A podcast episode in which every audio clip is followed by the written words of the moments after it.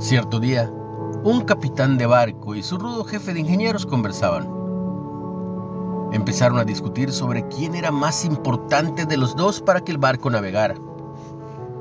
Como la discusión se tornó acalorada, el capitán decidió que por un día cambiarían de trabajo. El jefe de ingenieros estaría en el puente de mando y el capitán en la sala de máquinas. A solo unas horas de haber iniciado el experimento, el capitán salió de la sala de máquinas. Venía sudado, y sus manos y su cara y hasta su uniforme estaban llenos de grasa y aceite. Jefe, le dijo, creo que tiene que venir a la sala de máquinas. No puedo hacer que los motores anden. Por supuesto que no puede, le dijo el jefe de ingenieros.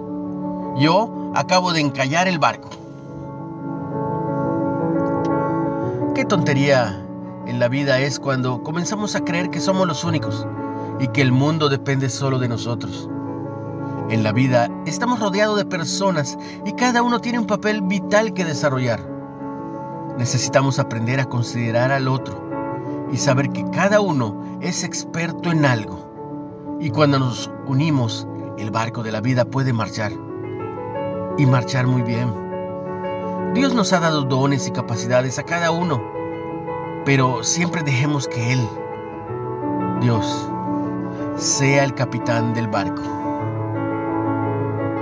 Recuerda algo, fuiste hecho para ser cabeza y no cola.